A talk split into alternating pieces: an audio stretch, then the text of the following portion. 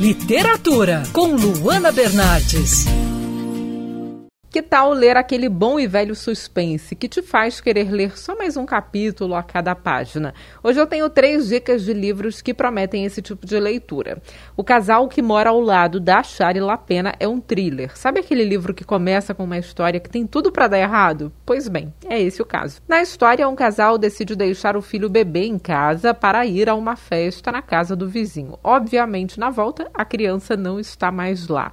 O livro retrata a busca angustiante dos pais pelo neném. Com capítulos curtos e sempre com uma reviravolta, você certamente vai devorar esse trabalho. Outro livro de um autor de suspense que eu amo é O Desaparecido para Sempre, do Harlan Coben.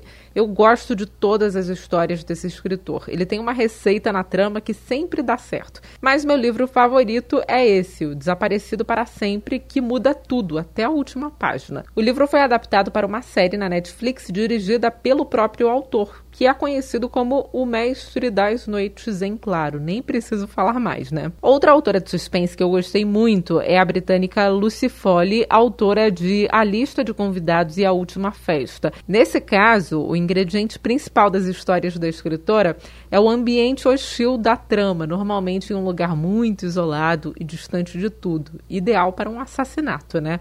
E com essa pegada que ela lançou esses dois livros publicados aqui no Brasil pela editora Intrínseca. Eu sou a Luana Bernardes você pode acompanhar mais da coluna de literatura acessando o site bandnewsfmrio.com.br clicando em colunistas. Você também pode acompanhar as minhas leituras pelo Instagram Bernardes Luana, Luana com dois N's. Quer ouvir essa coluna novamente? É só procurar nas plataformas de streaming de áudio.